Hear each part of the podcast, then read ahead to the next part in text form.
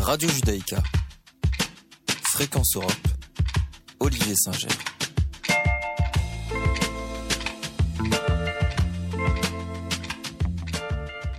Bonjour à toutes et à tous, je suis ravi de vous retrouver pour notre émission consacrée à l'actualité européenne.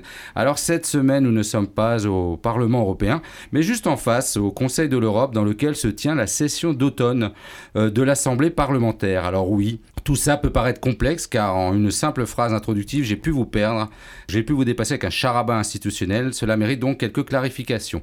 Le Conseil de l'Europe, c'est une organisation de 46 États membres qui œuvre depuis 1949 pour la promotion de la démocratie, le respect des droits de l'homme et de l'état de droit dans la quasi-totalité de l'Europe. Et nous avons le plaisir d'avoir avec nous un des représentants français qui siège au sein de l'Assemblée qui se réunit quatre fois par an et qui réunit quatre fois par an des parlementaires des 46 pays, en la personne de Monsieur Claude Kern. Bonjour Monsieur Kern.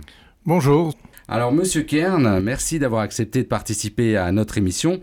Je disais que vous êtes représentant de la France auprès de l'Assemblée parlementaire du Conseil de l'Europe, mais on vous connaît avant tout comme sénateur, sénateur du Bas-Rhin depuis 2014, conseiller régional également du Grand Est et ancien maire de Gris. C'est bien ça? C'est tout à fait cela.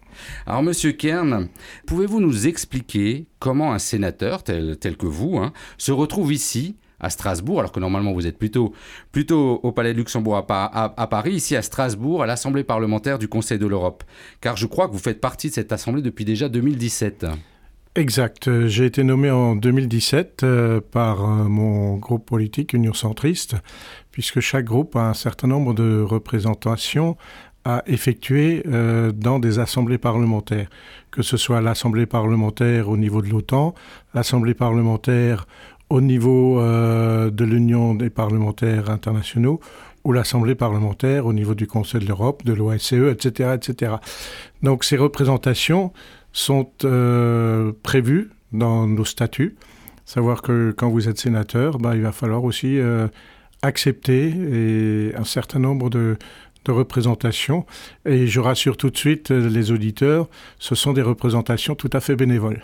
Et surtout, et surtout, vous, vous êtes presque un local. Vous êtes, euh, vous, étant, étant, étant de Gris, c'est pas très loin de venir à l'Assemblée parlementaire du Conseil de l'Europe. Voilà, je suis à 20, 20 km, 21 km d'ici. Donc c'est et, et, en plus, ça coûte moins cher au Parlement puisqu'ils n'ont pas de nuit d'hôtel à, me payer. Ouais. Alors, Monsieur Kern, euh, comment décrirez-vous les spécificités euh, euh, le travail, le rôle de cette assemblée qui réunit quand même 46 nationalités différentes. C'est pas rien. Euh, par rapport à une assemblée, je dirais, habituelle, Comment, ça se passe ici? Comment vous ressentez un peu la, vie euh, de parlementaire au sein de cette assemblée? Que, je rappelle, c'est que quatre sessions par an, hein, c'est pas non plus tout le temps. C'est quatre sessions par an et plus les réunions de commission qui souvent se déroulent à Paris. Donc ça c'est encore différent puisque vous avez entre les sessions, vous avez deux à trois réunions de, commission. Euh, vous, pouvez faire, vous faites partie de deux commissions. Donc euh, vous, vous, multipliez par deux le nombre de réunions à Paris qui viennent en complément. Euh, ces réunions ont souvent lieu le lundi. Donc pour ne pas perturber justement le travail parlementaire national.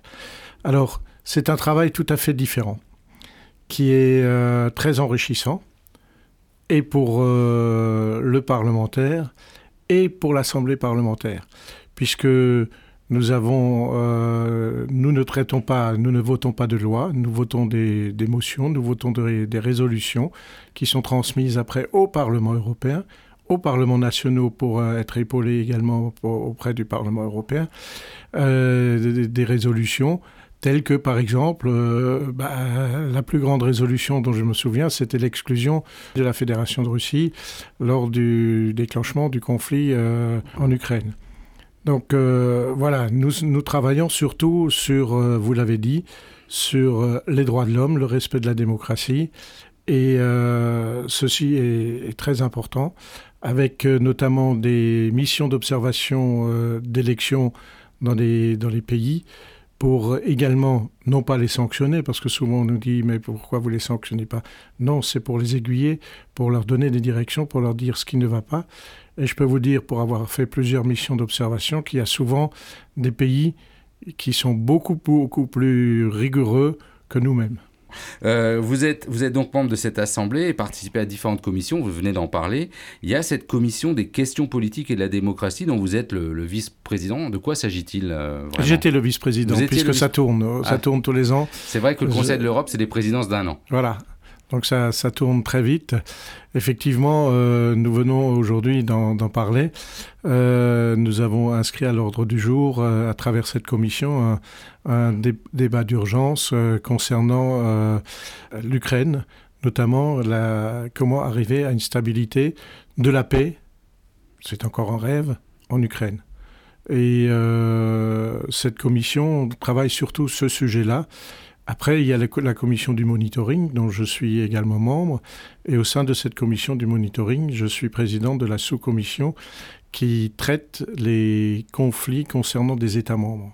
On pourrait, on pourrait dire que euh, ce monitoring, c'est du suivi. Quoi. En gros, c'est des commissions de suivi, suivi de l'application des, des, conventions du Conseil de l'Europe, des décisions de la Cour, c'est plein de choses de ce type-là. Voilà, ce sont des suivis, c'est également des suivis de, du fonctionnement des parlements respectifs, euh, puisque moi je suis chargé en tant que rapporteur euh, de suivre la Géorgie. Donc euh, Géorgie que nous suivons maintenant depuis cinq ans. Et dans ce cadre-là, nous, nous apportons des éléments en ce qui concerne les lois qui sont votées. Par exemple, en Géorgie, ils ont voté une loi sur la nos reconnaissances euh, des différents genres. Donc nous leur avons expliqué que euh, c'était discriminatoire. Ils sont en train de revoir leur position là-dessus. Donc on, apporte des éléments pour aider ces pays à améliorer leur euh, vision de la démocratie et surtout le respect des droits de l'homme. C'est le plus important. Alors, vous parliez un peu de la on parlait de la spécificité de, cette institution. Vous avez donc euh, des parlementaires venant de, nombreux pays qui sont nommés suite à des élections. Très souvent, il y a du remplacement. Est-ce que vous arrivez à, retenir des noms des collègues ou ça tourne très vite? Ça tourne, mais ça tourne pas trop vite, euh, puisque souvent ils sont élus pour 4 ans, donc au moins vous les connaissez pendant 4 ans. Euh, c'est vrai qu'il y a des collègues qui partent, que vous avez à peine le temps de les apercevoir ils repartent. C'est ce qui est un peu dommage parce qu'il faut quand même assurer une certaine continuité. Je dirais ici au sein du Conseil de l'Europe, il y a une équipe de cadres qui reste euh, depuis pas mal d'années. Et Vous qui en faites partie. Si je dis 2017, ça fait maintenant. Oui, mais il y en a qui, qui sont là depuis plus longtemps que moi. Je suis pas, je suis de loin pas le doyen. Mais euh, c'est vrai qu'il faut une certaine euh, continuité pour justement avoir une suite logique dans, nos réflexions et dans nos prises de décision. Alors, Monsieur Kern, euh, l'activité du Conseil de l'Europe a donc été fortement bouleversée par l'attaque de l'Ukraine par la Russie. vous nous disiez qu'un de, un de vos sujets euh, phares de, ces dernières années, ça a été comment de la réaction du Conseil de l'Europe. Pouvez-vous nous rappeler comment a réagi le Conseil de l'Europe? Parce qu'il a réagi assez rapidement.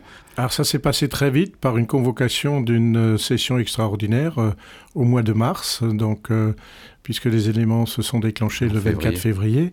dès le, si je me souviens bien, c'était le 13 mars, si mes souvenirs sont exacts, nous étions en session extraordinaire avec ce sujet-là et euh, ça a été voté à la quasi-unanimité. L'exclusion de la Russie a été votée à la quasi-unanimité.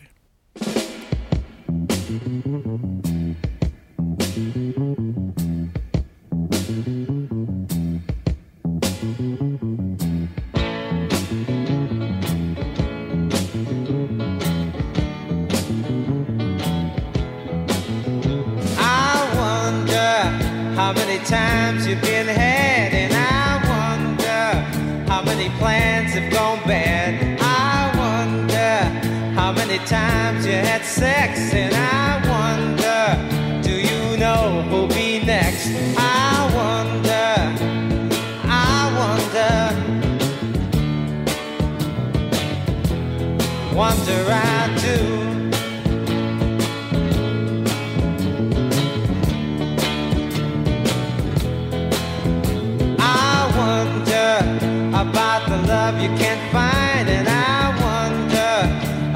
The loneliness that's mine. I wonder how much going have you got, and I wonder about your friends that are not.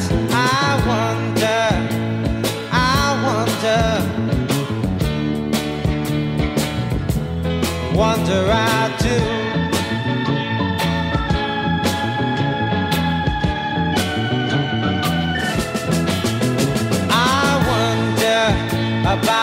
Tears in children's eyes, and I wonder about the soldier that dies. I wonder, will this hatred ever end?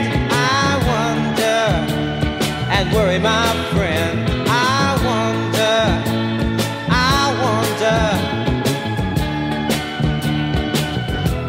wonder, wonder, don't you?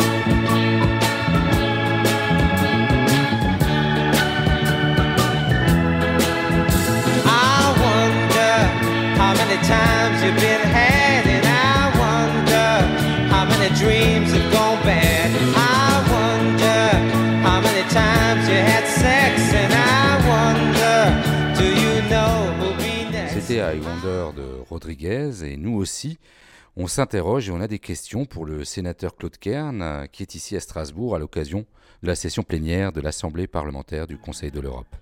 Alors le Conseil de l'Europe doit faire face depuis quelques années, on l'a vu, à plusieurs euh, conflits opposant certains de, ses États membres. On vient, d'en parler, l'Ukraine, la Russie, Euh, mais il y a, d'autres conflits dont on parlera ultérieurement. Lors de cette session, euh, Madame Vasilenko, une députée ukrainienne, a présenté un rapport euh, sur le rôle du Conseil de l'Europe dans la prévention des conflits, le rétablissement de la crédibilité des institutions. Vous, vous êtes chargé, si je ne me trompe pas, d'émettre un avis hein, sur ce rapport. Ce qui est intéressant, c'est qu'on on constate de plus en plus, et ces dernières années, des conflits exacerbés qui renaissent. Il y a eu celui avec, euh, euh, qui a commencé donc au départ avec la, la Crimée, mais il y a aussi eu les événements en Géorgie. Aujourd'hui, on a le Haut-Karabakh qui, euh, qui, qui touche l'Azerbaïdjan et l'Arménie. Finalement, quand même des conflits qui touchent des États membres euh, du Conseil de l'Europe. Donc ce rapport est assez intéressant parce qu'on se demande comment, comment finalement le Conseil de l'Europe, quels sont les outils du Conseil de l'Europe, que peut faire le Conseil de l'Europe pour euh, limiter le nombre de conflits entre ces, entre ces États. Alors, à travers ma sous-commission, nous essayons de, de réunir autour d'une table les différents belligérants, si je peux les appeler comme ça, euh, pour euh, qu'il y ait un dialogue. Parce qu'aujourd'hui, euh, quand il y a conflit, souvent il y a rupture du dialogue. Donc ce que nous essayons de faire, c'est de, de ramener ces gens autour de la table pour qu'il y ait un dialogue, pour éviter que ces conflits dormants, comme on les appelle, n'éclatent. Je veux prendre pour exemple Chypre et la Turquie. C'est un autre conflit qui nous concerne directement. Vous avez euh, la Moldavie avec la Fédération de Russie, la Géorgie que vous avez nommée avec la Fédération de Russie. Hein, mais là, il est difficile en Géorgie et en Moldavie d'avoir les, deux- autour de la table, tout comme en Ukraine aujourd'hui. Et puis vous avez euh, celui qui est le plus proche, c'est euh, l'Arménie et l'Azerbaïdjan. Il y a déjà eu deux tentatives de les retrouver autour d'une table, mais à chaque fois ces tentatives ont échoué au dernier moment, soit parce que l'un euh, n'est pas s'est décommandé, soit parce que l'autre s'est décommandé. Je dirais aujourd'hui, euh, pour avoir parlé avec euh, les deux présidents de délégation, on est un peu dans une impasse avec ces deux, parce que chacun rejette la faute sur l'autre, comme dans chaque conflit. Donc il va falloir à un moment donné les réunir pour que pour essa- essayer. Notre rôle, c'est d'essayer d'apaiser. C'est d'amener la paix entre les deux. C'est notre rôle. Nous ne, sommes pas un, ju- un juge. Nous n'avons pas le droit. Ce n'est pas notre rôle. Mais euh, on essaye de les réunir et de discuter.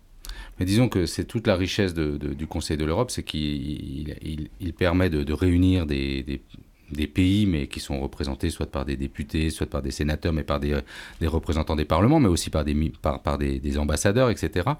Mais au final, votre seul outil, c'est de les réunir pour euh, essayer d'apaiser les choses, ou est-ce que le Conseil de l'Europe devrait avoir aussi des outils. Alors l'Union européenne, elle, a- elle peut utiliser des fois des, outils de sanctions financières, des outils de blocage de comptes, et- ou les questions de défense. Le Conseil de l'Europe n'a pas ces outils. Que- Qu'est-ce qu'il pourrait faire d'autre pour essayer de marquer le coup quand un conflit de, de ce type arrive? Le seul outil, mais qui ne, ré- euh, qui ne résout pas la question, c'est l'exclusion, ce que nous avons fait avec la Fédération de Russie. Il y avait aussi eu l'exclusion des, des parlementaires à un moment. Oui, mais euh, je veux dire, ce, ne- ce n'est pas une, réponse euh, adaptée au, au conflit. Donc nous, notre seul outil, ce sont des résolutions, des motions que nous transmettons à l'Union européenne, qui, elle, effectivement, peut prendre euh, les sanctions nécessaires. Alors, euh, il y a aussi un nouveau, conflit qui, vient d'éclater. C'est un, conflit vraiment dormant puisque c'est en, Israël. Israël n'est pas un pays membre. Les territoires de la Palestine ne sont pas un État membre, mais sont quand même conviés, participent aux activités de l'Assemblée puisque euh, l'Israël est un pays observateur au Conseil de l'Europe et euh, les territoires palestiniens sont également considérés comme un partenaire pour la paix. Est-ce que c'est par, est-ce qu'ils viennent ici? Est-ce qu'il y a moyen aussi de les faire euh, discuter ici lorsqu'il arrive un, conflit de ce genre? Alors eux, c'est plutôt au niveau de, l'ONU que, ça va se régler malheureusement. Euh, nous avons inscrit le débat à l'ordre du jour parce que c'est un, débat d'urgence. Il est intolérable ce qui s'est passé euh, en Israël. Et d'ailleurs, euh, ce soir, à 18h15, il y a un rassemblement sur le parvis du Conseil de l'Europe, organisé par le CRIF et d'autres institutions juives. Et euh, j'ai relayé cette information au, sein de notre Assemblée parlementaire. Et je serai présent avec d'autres parlementaires pour montrer notre solidarité envers Israël et les Israéliens. Alors revenons aussi hein, concrètement encore à votre activité. Donc on, on disait que le 28 avril 2022, euh, la Géorgie avait déposé une demande d'adhésion à l'Union européenne, conjointement avec l'Ukraine et la République de Moldavie. Euh, la candidature de l'Ukraine et de la Moldavie ont été retenues, euh, contrairement à celle de la Géorgie. Vous qui vous êtes rendu donc en Géorgie pour faire ce qu'on appelait avant ce, suivi, hein, ce, monitoring, en, mars dernier pour l'Assemblée parlementaire, qu'est-ce qui explique pour vous ce refus? Et comment avez-vous perçu la situation politique de, ce pays? La situation politique est, très bizarre en Géorgie puisqu'à partir du moment où un parti est au pouvoir, l'autre refuse de siéger, l'opposition refuse de siéger. Donc euh, c'est un pays où il y a très peu de discussions de parti à parti. Donc euh, si vous entendez UNM, euh, qui est le parti d'opposition, eux, ils veulent adhérer à l'Union européenne et pas Georgian Dreams. Si vous entendez Georgian Dreams, eux, ils veulent adhérer à l'Union européenne et pas UNM. Hmm. Oui, donc euh, c'est un peu bizarre. Ils veulent, adhérer, mais pas, pas ensemble. Mais pas ensemble, voilà. Donc euh, Charles Michel, qui s'était rendu, avait émis un certain nombre de propositions, euh, qui reprend d'ailleurs nos principales propositions de notre dernier rapport. Donc nous organisons le suivi de l'amélioration. Nous rencontrons régulièrement, nous faisons régulièrement des échanges de mails pour voir comment ça avance. Et euh, avec ma co-rapporteur, nous euh, envisageons d'y retourner euh, ce printemps pour voir si effectivement il y a eu des avancées. Donc nous y allons, nous auditionnons, nous auditionnons les partis politiques, majorité opposition, mais nous auditionnons également des ONG, des, la société civile, la presse, pour voir comment ça évolue, parce que là aussi, à un moment donné, il y avait quelques censures euh, au niveau de la presse euh, que nous avons demandé de lever pour avoir une impartialité. Et puis, nous rencontrons également euh, l'ombudsman, qui est le défenseur des, droits de l'homme au, au, sein de ce pays. Et ce sont des rencontres qui sont très intéressantes et très enrichissantes pour notre rapport et pour voir l'évolution. Est-ce que nous pouvons soutenir effectivement l'adhésion de la Géorgie? Alors la Géorgie, pourquoi ça n'a pas abouti? C'est justement à cause de ces prises de position euh, qui n'étaient pas très claires, puisque l'exemple de l'invasion de la Russie vers l'Ukraine, euh, ils ne savaient pas s'ils devaient la condamner ou pas. Sachant qu'eux-mêmes avaient, avaient, avaient, déjà eu un eux-mêmes avec, avec, avec, l'Abkhazie et l'Ossétie du Sud. Mhm ont des, des territoires qui sont occupés aujourd'hui par a encore, il y a encore un autre fait qui est assez particulier en Géorgie, c'est qu'on a un ancien président, euh, M. Saakashvili, qui est encore emprisonné actuellement. Alors Saakashvili, effectivement, euh, qui était parti en, Ukraine, puisque quand il avait perdu les élections, il s'est réfugié en, Ukraine, parce qu'il y avait quelques affaires euh, judiciaires à, à, régler dans mhm. son propre pays. Donc euh, le gouvernement qui avait été mis en place a dit OK, on est prêt à effacer à condition que tu ne reviennes pas. Et il est revenu. Il est revenu euh, hmm. dans un conteneur. Et donc, est-ce que ça aussi, ça fait partie des débats? Vous essayez de, de, de, de, voir comment il va, parce que lui-même se, se, dit malade, etc. Est-ce que vous, vous avez, dans votre mission, vous avez cette possibilité d'aller le rencontrer? Lors de la dernière mission, nous avons rencontré la famille et l'avocat de Saakashvili pour avoir de, ses nouvelles. nous avons également rencontré l'ombudsman qui suivait cette affaire. Donc, nous ne pouvons pas prendre de position. La seule chose que nous demandons c'est de faire attention à la santé de M. Saakashvili. C'est ça qui nous intéresse, la partie médicale. Euh, la Cour européenne des droits de l'homme est sur le dossier en ce qui concerne l'affaire judiciaire. Donc c'est vrai qu'elle avait été, elle a été saisie. Elle a été saisie. Donc là, euh, c'est pas notre rôle de nous mêler de cela. Euh, j'aurais une dernière question, mais on sort du Conseil de l'Europe, plus pour montrer votre activité en tant que sénateur. Vous êtes également membre de la, au Sénat, donc en France, vous êtes membre de ce qu'on appelle la Commission des affaires européennes. Vice-président. Voilà, vice-président. Et c'est même à ce titre-là que vous êtes membre de, de l'Assemblée du Conseil de l'Europe, hein, puisqu'il faut d'abord être membre de cette Commission des affaires européennes. Vous, vous suivez euh, à ce titre-là ce que prépare l'Union européenne. Vous avez votre mot à dire en tant que Parlement national. Hein. vous, vous, suivez l'actualité européenne également. Euh, il y a un sujet sur lequel vous avez travaillé qui m'a interpellé. C'était euh, notamment le, un rapport d'information sur le marché européen de l'électricité. Qu'est-ce qui explique pour vous Qu'est-ce que vous pensez de ce qui est près de, du mécanisme européen du, marché? Vous voyez, on sort totalement de ce sujet, mmh. mais c'est pour montrer à nos auditeurs comment un député national comme vous peut euh, finalement avoir des, une, fonction très européenne. Que, sur ce rapport, qu'est-ce que vous, qu'est-ce que vous avez retenu? Alors, sur ce rapport, nous avons travaillé avec deux autres collègues sur euh, la problématique de la flambée des prix. Il y a une chose, la première des choses que nous avons retenues, c'est que nous nous en sortons en France avec un œil au beurre noir. Je m'explique. Heureusement qu'il y a euh, la politique européenne euh, en ce qui concerne le marché du prix de l'électricité, parce que ça nous a permis de rester, de ne pas franchir un plafond.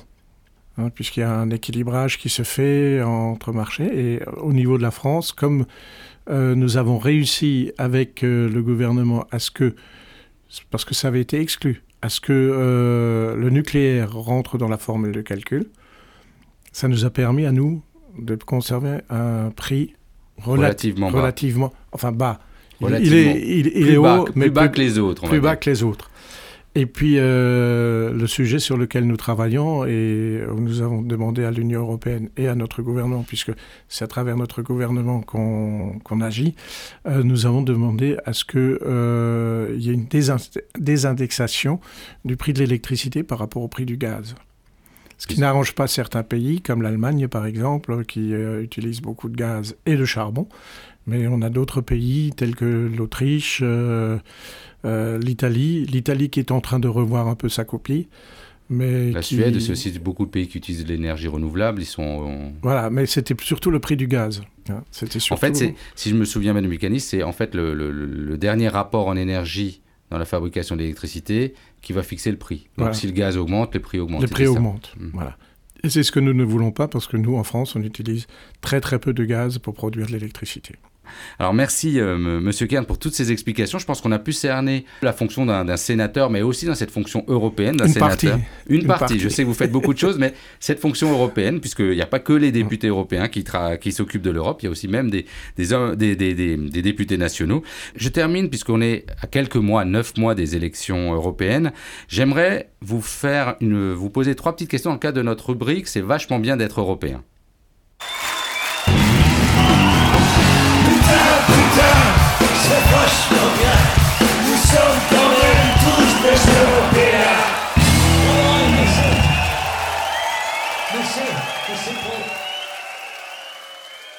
Pensez-vous, monsieur Kern, comme le dit la chanson d'Arnaud, que c'est vachement bien d'être européen?